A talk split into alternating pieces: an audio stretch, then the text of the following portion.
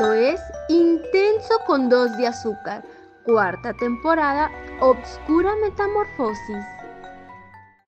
¿Qué onda intensos? Bienvenidos a este último capítulo de nuestra cuarta temporada. Estamos cerrando una temporada más y esperamos este capítulo para hablarles del tema que traemos el día de hoy, que vamos a hablar sobre los secretos del Vaticano porque hay algunas cosas bastante oscuras y bastante curiosas también. Vamos a hablar sobre exorcismos, sobre Juana, la mujer papa, y sobre el caso de Emanuela Orlandi. Pero estoy acompañado de mis dos amigas, Antonia y Saraí, para poder platicar con ustedes, para cerrar con broche de oro esta temporada y para echarnos un café con ustedes como cada semana. Así que ¿Cómo están? ¿Cómo se encuentran? Feliz, nostálgica de estar terminando, cerrando con la temporada que para mí ha sido de las mejores, tanto en experiencias como en temas. ¿Y para ti? Yo creo que también ha sido una, una, experiencia diferente a otras temporadas, porque si bien es cierto, pues la mayoría de las otras temporadas estuvimos grabando por videollamada, en esta temporada ya nos volvemos a juntar, nos vemos eh, me gustan los temas y estoy muy emocionada por comenzar con esta plática que sí está muy intensa, pero pues vamos. Vamos a darle. y que ya traen su café, su último café de la temporada. A ver ustedes por allá también, vayan y prepárense un café y vengan y tómenselo aquí con nosotros para echar chisme, para platicar, para conocer, para que se enteren de, de esto que tenemos para ustedes y para que nosotros mismos nos enteremos y también que ustedes nos dejen sus comentarios, que nos hagan llegar sus impresiones, porque para nosotros es muy importante conocerla y saber que están ahí y saber qué es lo que piensan ustedes de, de este proyecto que tenemos aquí. ¿Le subimos a la intensidad o le bajamos? ¿Qué es lo que quieren? Ahí vamos a tratar de cumplir sus requerimientos. Y como cada semana momento de complacencias. El último de la temporada. El último de la temporada. A ver, a ver, vayan dando sus complacencias que esta, si quiero, esta semana sí quiero, sí quiero dar algunos saludos. A ver. A ver, voy a cerrar con el ritual que tenemos en todos los capítulos de mandar saludos a alguien muy, muy especial. Gracias Javier Luján por tu colaboración, por tu apoyo, por tus comentarios tan positivos hacia nosotros y sobre todo por compartir tu talento él fue el fotógrafo oficial de esta temporada y estamos muy, muy agradecidos con él. Así que por favor, vayan, síganlo a sus redes sociales, coméntenle, denle like a sus fotos y contrátenlo porque no se van a arrepentir. Lo pueden encontrar en Instagram como arroba JVRLJN fotógrafo de memoria. O sea, Javier Luján, fotógrafo sin vocales. Y de paso, pues, no sé, a ver, ¿a quién, a quién le quieren mandar saludos? ¿Tú, Saray? Eh, bueno, un saludo a todas esas personitas que nos dejan sus comentarios en nuestro canal de YouTube como Mi Pastelito. Pastelito Azul. Pastelito Azul. Eh, entre otros, pero ella es la que más me, me suena. A ver, no sé si recuerdas. Ahorita quería, quería dar el comentario, pero se me fue y te, te pasé la ah. bolita, te la aventé a ti. Era de que a, a, Javier, pues de que si ya estamos terminando temporada, ya va a venir una nueva. ¿Cómo la ves? ¿Cómo la ves? ¿Te animas? ¿Te animas? O ya no nos aguantas. Oigan, ya comprometiendo gente, ustedes. El capítulo pasado, Manuel ya. Manuel estaba, pues... También a Manuel hay que saludarlo que nos acompañó durante toda la temporada. Muchas, muchas gracias. Esperamos que te gusten los temas que sacamos y que nos sigas retroalimentando durante muchas temporadas más. Y que nos dé ideas para más temas también. Y para fotos. Sí. Y que nos siga ilustrando.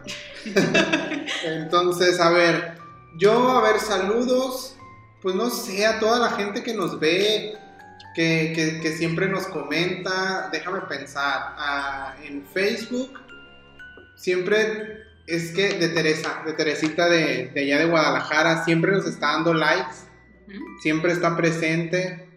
Eh, ¿Quién más?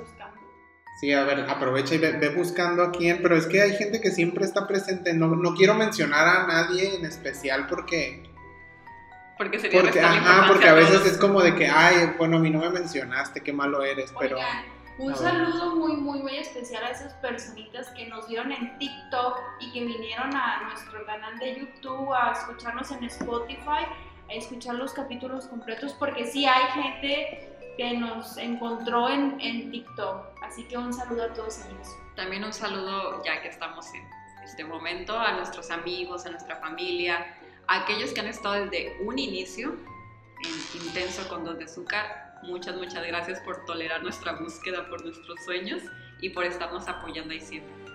Pues bueno, vamos a cerrar el momento de las complacencias para continuar con el podcast.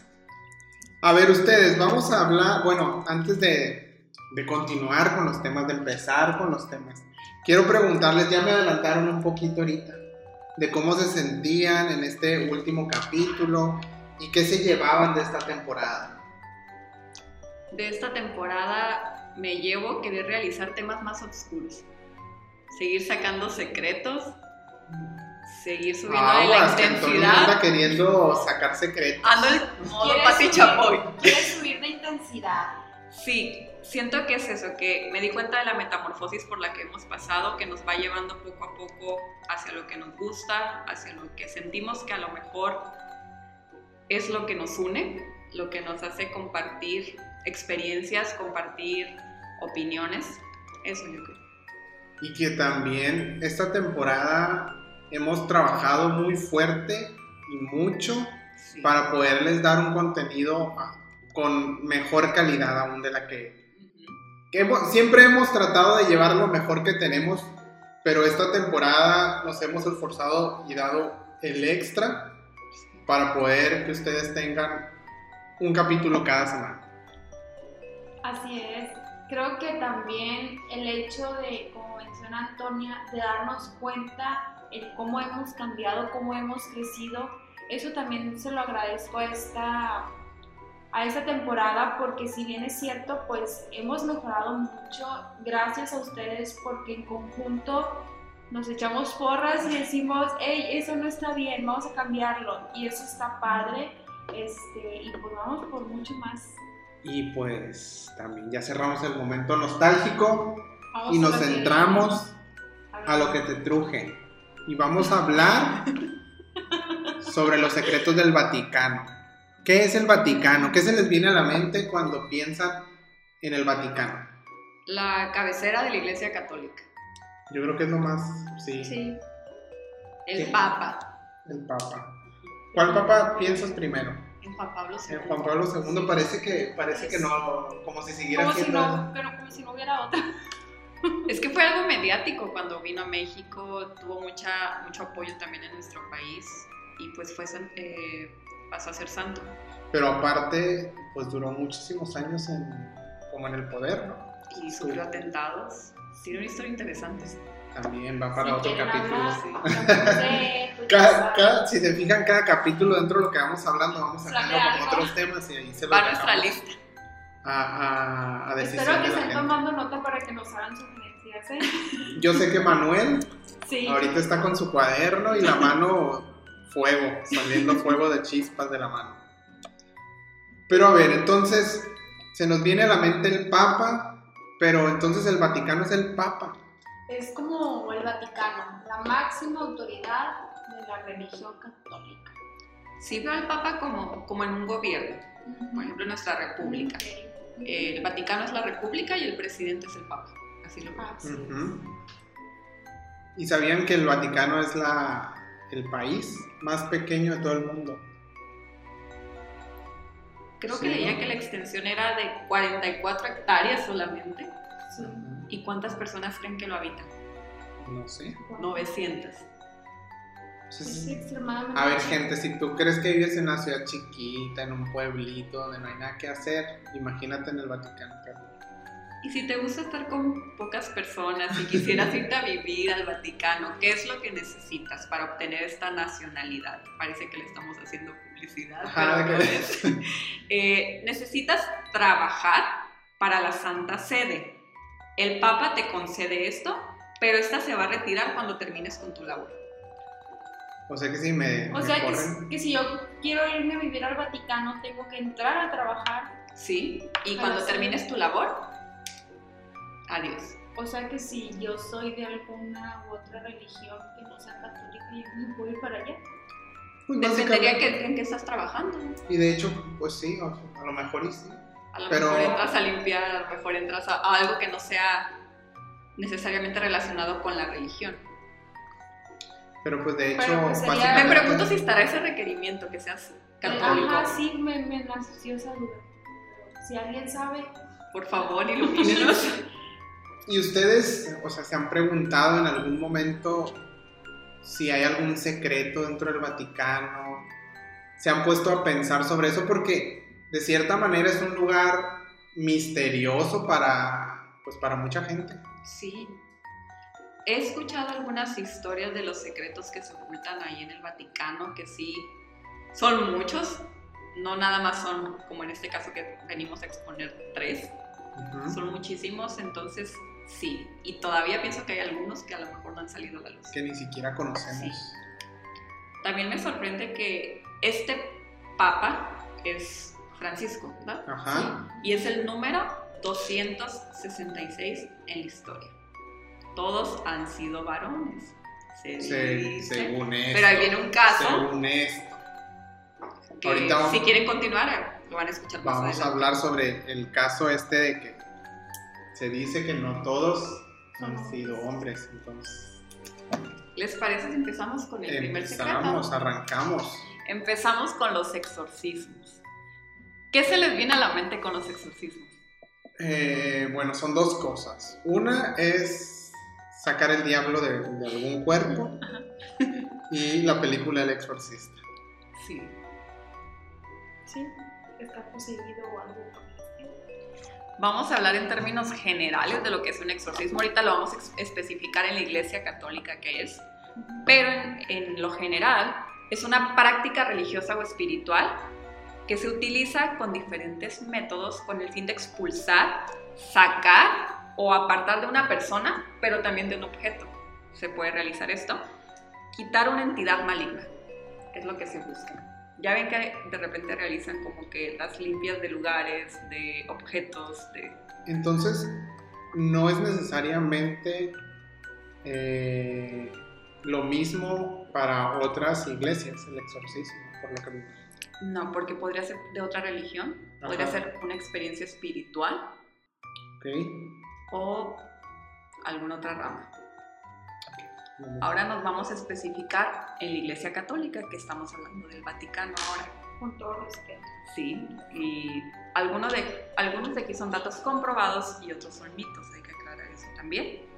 Eh, el ritual de exorcismo en la Iglesia Católica consiste en repetir continuamente oraciones y órdenes de expulsión y se utiliza un objeto para repeler a los espíritus malignos, que como hemos podido ver en películas o en documentos son los crucifijos, el agua bendita, reliquias, entre otros.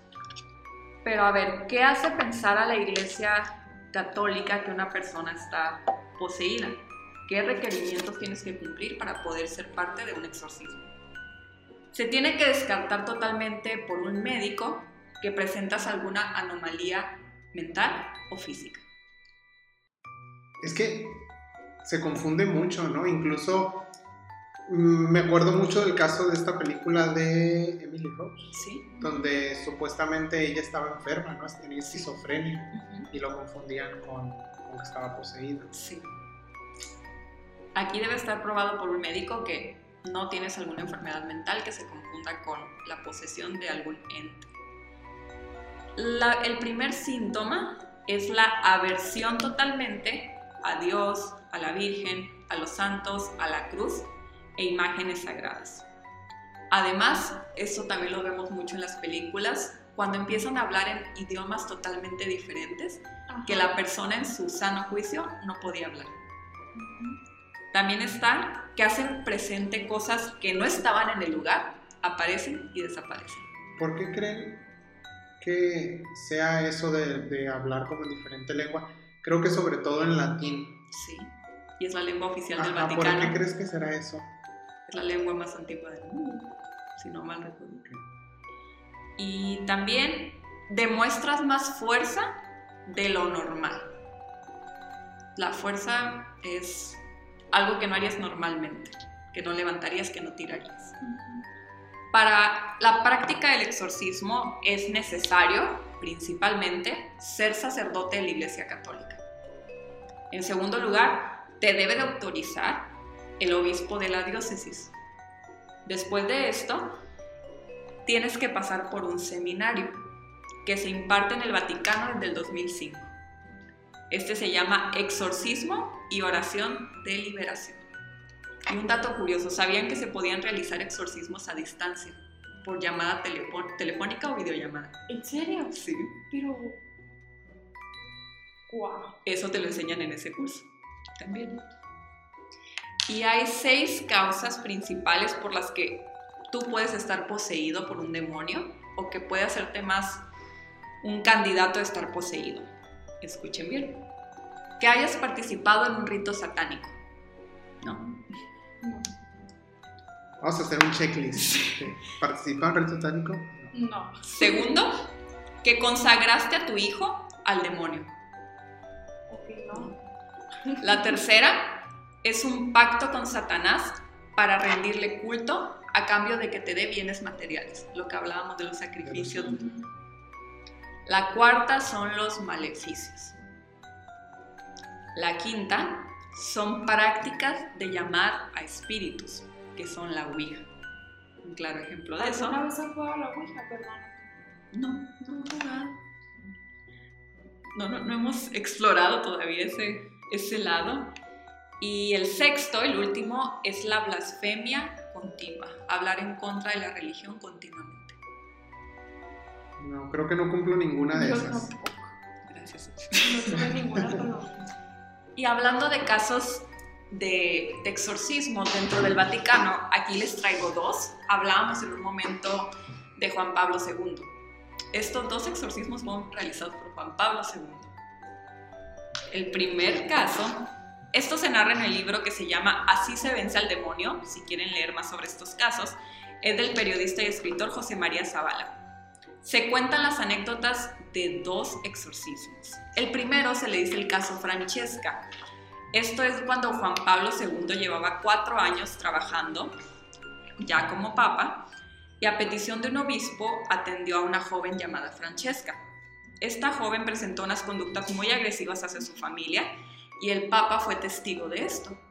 Lo que él hizo fue realizarle un exorcismo que tuvo eficacia, pero se dice que tuvo que continuar años y años con bendiciones. Después de esto, Francesca y su marido se presentan en una audiencia privada ante Juan Pablo II para agradecerle su ayuda y contarle con ilusión que estaba embarazada y esperando su primer hijo. El segundo caso es de una joven de 19 años que se encontraba dentro de una misa del, Papa Juan Pablo II ante sus peregrinos. Esto es en el Vaticano. Empezó a lanzar insultos, blasfemias hacia él y uno de los secretarios generales del Vaticano se acercó a ella intentando calmarla. Al sospechar él de que ella estaba poseída, lo que hace es llevarla al secretario de Juan Pablo II para que se le diera un aviso al Papa. ¿Y qué es lo que sucede después de aquí? El Papa atiende a esta muchacha, él realiza el propio exorcismo, pero esto no funciona, sigue sin funcionar. Por esto deciden continuar porque fueron horas que pasaron que él intentó. Llegan dos compañeros de Juan Pablo II a intentar y ella lo que les dice dentro, bueno, no ella, se dice que es el demonio, les dice, ni siquiera tu jefe ha logrado hacer nada conmigo. Esto en señal de que el exorcismo no estaba tomando efecto y que la chica estaba retando. Se tuvo éxito en este exorcismo y fue el último ritual de esta clase que se le adjudicó al Papa Juan Pablo II y a los papas que ha habido en la historia. Fíjate que a mí me dan mucho miedo todos estos casos. Donde tiene que ver ya como un ente fuera de este mundo y que ya son casos reales. Sí me da hasta escalofríos. El Oscuro. Ajá. Ya se los había comentado en una temporada pasada y me da mucho, mucho miedo. Pero pues aquí no, creo que no se pone en duda nada. pues, son cosas que están documentadas, son cosas que, están, que fueron ciertas. Les ocasionó la oscura metamorfosis. Sí, Sí, sí. sí, había datos que no, que desconocía. No sabía que el dato de que aventaste de, de que se pueden hacer exorcismos por videollamada. Ah, y el- el- un dato que me faltó fue que el padre que realiza el exorcismo tiene que usar una sotana morada. Por eso irás demorada. Por eso vine demorado. Llegué demorado. Bueno, pues hasta aquí hemos conocido los secretos de los exorcismos. A partir de este momento pueden escuchar sobre los misterios de Juana la Mujer Papa, el caso de Manuel Orlandi en nuestras plataformas como Apple Podcast, Spotify, Anchor, entre otras plataformas. Como Intenso con dos de azúcar nos pueden encontrar y les dejamos los links aquí abajito para que vayan con su café preparado a terminar esta, este capítulo. La plática continúa ahí, no se la pierdan porque estos casos están muy, muy, muy intensos y muy interesantes. Gracias. Muchas gracias. Gracias. Vamos a continuar porque yo les tengo un caso que lo había escuchado por películas, creo, pero la verdad es que solamente lo, lo o sea, creía que era parte de como de una historia inventada. No sabía que existía como este rumor de que, que haya sido real. Yo pensé Sí. que era como parte de una ficción solamente. Les estoy hablando de la leyenda de la papisa Juana. Ella nació en Alemania supuestamente en el año 822. Desde pequeña sintió pasión por todo lo que tenía que ver con la religión y el estudio, ya que su padre era un monje misionero. Pero como para aquellas fechas era muy difícil de que una mujer estudiara, ella tuvo que vestirse de hombre para poder continuar con sus estudios. Juana era una alumna sobresaliente y fue presentada por ese motivo al Papa León IV, quien quedó impresionado con su, con su inteligencia y su, pues como, ¿cómo se podría decir? Con la, La pasión. Ajá, la pasión, la habilidad de ella. Entonces decidió convertirla en su secretaria y encargada de asuntos internacionales. Después de esto, el Papa muere y deciden que ella fuera su sucesora, porque en ese entonces no existía como hoy, que hacen el cónclave donde se elige un papa y que los demás la eligen. No, en ese entonces yo creo que era como por dedazo, ¿no? Tú estabas, trabajabas con él, tú te quedas. Ajá. Se dice que Juana mantenía una relación con el embajador de Sajonia en el Vaticano y como resultado de esto quedó embarazada, pero para esto ella ya era papa.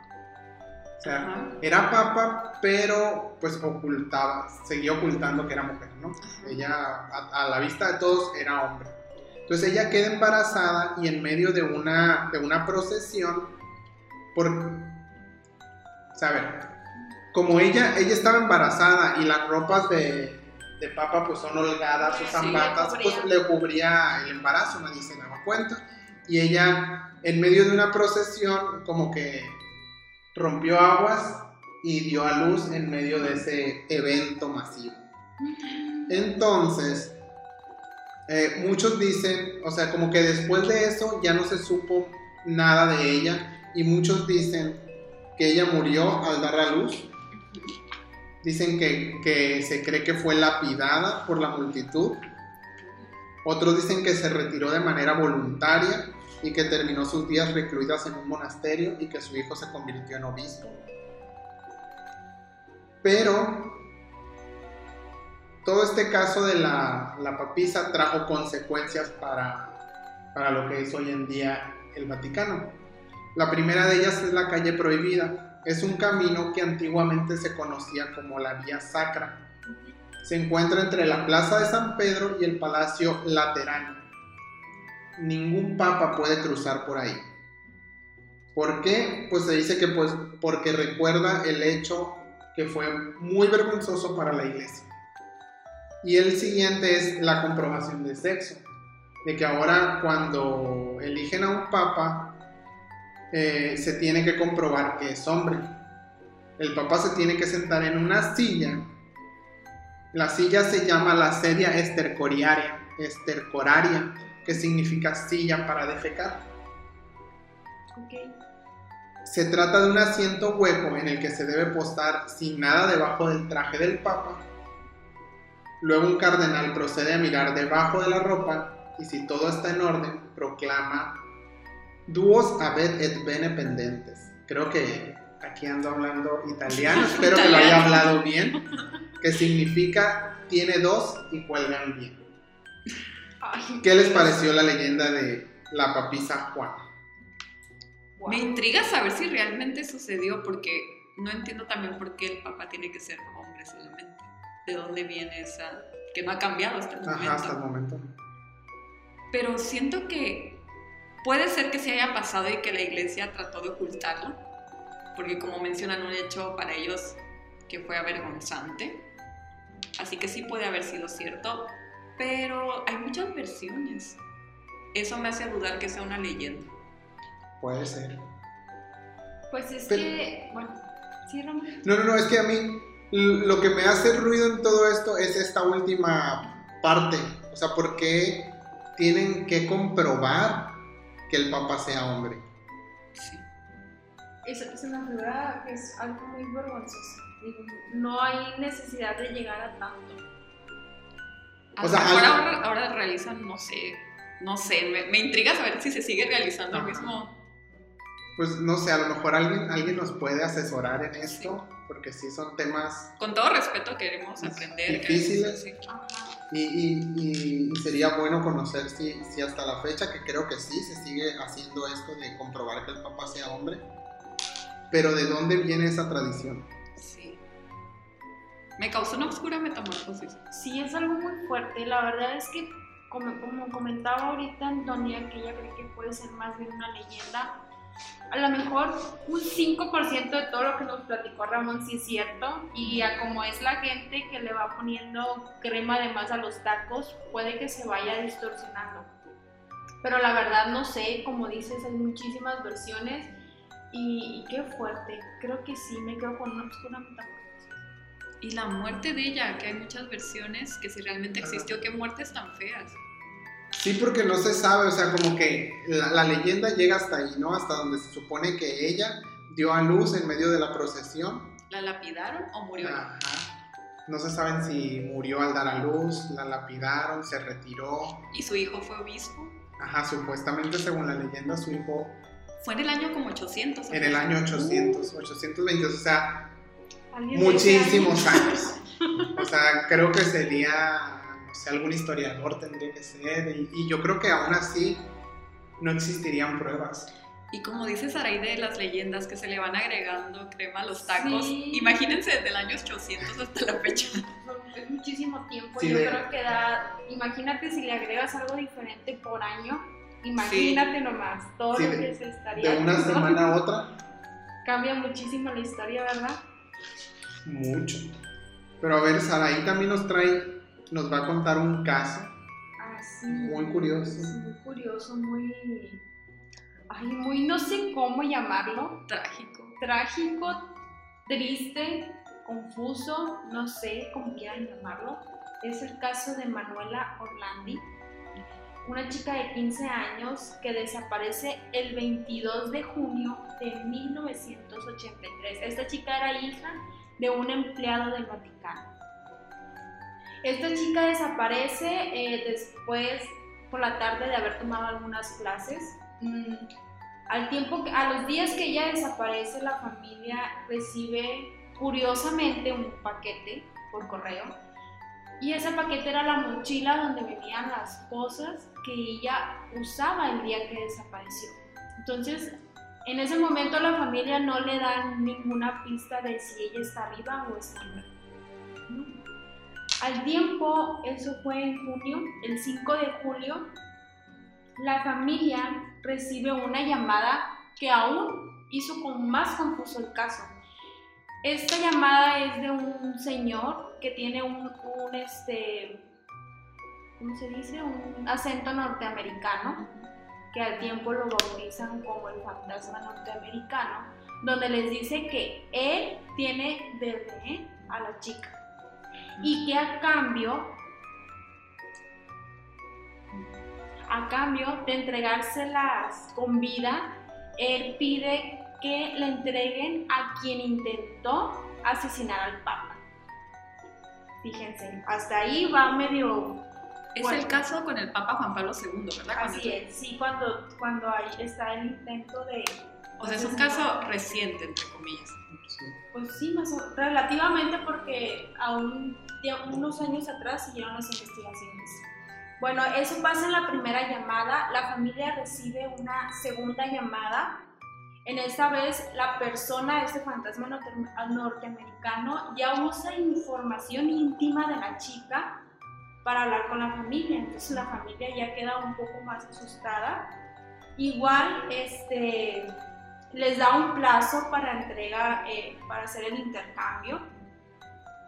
Y un 17 de julio, días antes de que se cumpliera el plazo que este chico les estaba dando a la familia, reciben una grabación. Desconozco realmente lo que decía esa grabación, pero el tío de esta muchacha, de Manuela, reconoce la voz. Y este, esta grabación la recibió la agencia ANSA Ujú. que, que dicen que en el, en el, en el este, en la grabación se escuchaban gemidos y lamentos. Entonces ahí es como que algo muy... Y se dice que reconocieron la voz de Sí, reconocieron la voz. Bueno, en el 2005, Sabrina Minardi, ex amante del capo de la mafia, afirmó que ella misma era la autora del secuestro de Orlando. O sea, ella ya dijo, yo fui, yo fui. Esa teoría pues quedó, ¿no? Eh, al tiempo se presenta otra, teo- otra teoría, otro supuesto, donde el sacerdote y jefe de exorcistas afirmó en el 2012 que un agente de la policía estuvo involucrado. Este presentaba sus servicios en la ciudad del Vaticano y se dice que había trato de explotación sexual y después homicidio. O sea, qué fuerte. O sea, ya es como que es lo que te comentaba, la historia, la investigación y van sumando más cosas. Sí. Al tiempo, eh, bueno, días antes de la de- desaparición de, Ma- de Manuela, desaparece otra chica, esta es Mireya uh, Gregory. También eh, un caso muy, muy, muy similar al de Manuela. La- lamentablemente quedó igual, no hubo solución, o sea, quedó intacto el caso, irresuelto. Y lo curioso es que eh, fueron las mismas condiciones, la misma edad, o sea, muchas cosas coincidían, pero no, no supieron qué fue lo que realmente pasó. En, el dos- en octubre del 2018, una investigación que se llevó a cabo, eh, encontraron huesos humanos eh, en donde creían que eran los huesos de estas chicas, los restos. Se, se hicieron estudios, ¿no? Y, y se llevó más a cabo, más a fondo la investigación, pero pues resultaron que no eran los de ella. En julio del 2019, por eso les comentaba que era algo muy, muy reciente, mm, recibieron una carta anónima la familia de la familia Orlandi, donde había confesiones de varios trabajadores y monseñores de la ciudad del Vaticano, donde decían que los restos de las chicas estaban enterrados en la llamada tumba del ángel. Qué fuerte. Al tiempo, eh, abrieron las tumbas, bueno, abrieron esa tumba que, que especificaba en la carta y abrieron la que estaba enseguida y en ninguna de las dos no había nada, ni siquiera los restos de las princesas que supuestamente descansaban ahí. Y hasta la fecha no se sabe exactamente qué fue lo que sucedió. Es de esos casos sin resolver. Sí. Quedó Podemos crear teorías, pero no hay una respuesta. Está, está complejo y está complicado dar una como Resolución. ajá, una resolución, decir, esto pasó. Porque son muchos datos, muchos cosas que llevan a que pues fueron secuestradas, asesinadas, pero pues nada es seguro. Hay gente incluso que ha aparecido después de años Sí. de desaparecer. Entonces, Y como dice Sara, y este caso le fueron agregando, agregando, agregando y se tornó más confuso al final porque en un principio teníamos las desapariciones de Manuela y la otra muchacha Ujú. y al final también desaparecieron los cuerpos de las princesas que debían de estar enterradas en la tumba del ángel. Y fíjate, lo curioso es que se supone que había un norteamericano que la tenía secuestrada y al tiempo sale la ex amante de un, Italiano. sí, de, de alguien de la mafia, donde ya se está involucrando todo. Entonces es como que, ¿cómo es que se van agregando cosas? yo no me atrevería a dar un veredicto sobre este caso. No, No, yo con mucho respeto lo tocamos y que ojalá, ojalá se resuelva. Y pues al analizar estos secretos sobre el Vaticano, para ustedes, ¿qué es lo más intenso y lo más dulce de este capítulo número 9 y final de la temporada 4? Y Antonio. Lo más intenso de este capítulo fue el caso para mí de Emanuela y de Mirella. Lo más dulce fue la riqueza cu- cultural que tiene el Vaticano y las obras que están dentro del Vaticano. Para mí eso sería como lo dulce. Y referente a la temporada, lo más intenso son las obscuras me- metamorfosis que pasamos durante la temporada, durante los capítulos. Y también algunos temas que recuerdo que hasta nos asquearon o nos dejaban con una sensación incómoda. Ay, de la. Sí, eso fue muy, muy intenso. Y lo más dulce fue aprender cosas diferentes, descubrir secretos, crear nuestras propias teorías y querer investigar más. De mi caso, a ver, les comento, eh, lo más intenso para mí son los exorcismos. Se me hacen temas muy delicados. Y lo más dulce es que de cierta manera haya podido llegar una mujer a, ser eh, la cabeza de la Iglesia Católica, aunque haya tenido que fingir en aquel momento ser hombre. Y de la temporada me quedo con... ¿Qué será bueno? Lo más dulce creo que todos los momentos que vivimos al estar grabando estos podcasts, cuando graba- hemos grabado los TikToks, que vayan a darse la vuelta también a TikTok para que nos vean por ahí. Y lo más intenso de la temporada, solo diré que las grabaciones. Lo más intenso del capítulo, también coincido con ustedes, el caso de Emanuel y Mireya, los exorcismos, creo que es algo muy, muy fuerte y muy delicado. Lo más dulce sería reconocer todo lo, lo cultural que hay que nos ofrece el Vaticano.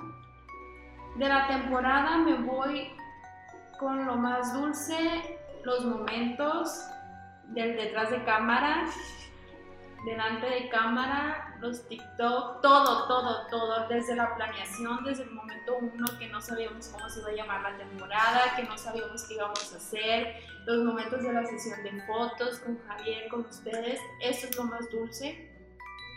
Lo más intenso, pues como siempre, es el trabajo pesado, ¿no? Lo que está detrás, lo que ustedes no ven, las largas horas de grabación, pero al final de cuentas todo nos deja una bonita experiencia. Y pues, ¿les parece si damos por terminada la temporada? El capítulo número 9 Se cierra la sesión. se cierra la sesión. Con esto damos por finalizado nuestra cuarta temporada Obscura Metamorfosis. El Jardín de la Memoria ha liberado a los más oscuros y temibles secretos. Los testimonios han abierto un camino hacia la transformación mental y han dejado caer las paredes de estos extraños y trágicos sucesos. Los secretos del Vaticano han sido revelados ocasionando una obscura metamorfosis y la fiesta del café ha concluido. ¿Esto es real? Gracias. Gracias. Gracias. Esto fue Intenso con dos de azúcar. No se olviden de seguirnos en todas nuestras redes sociales como arroba intenso con dos de azúcar. Ahí podrán encontrar más información sobre nuestros capítulos y de nuestros invitados. Gracias por compartir este café con nosotros.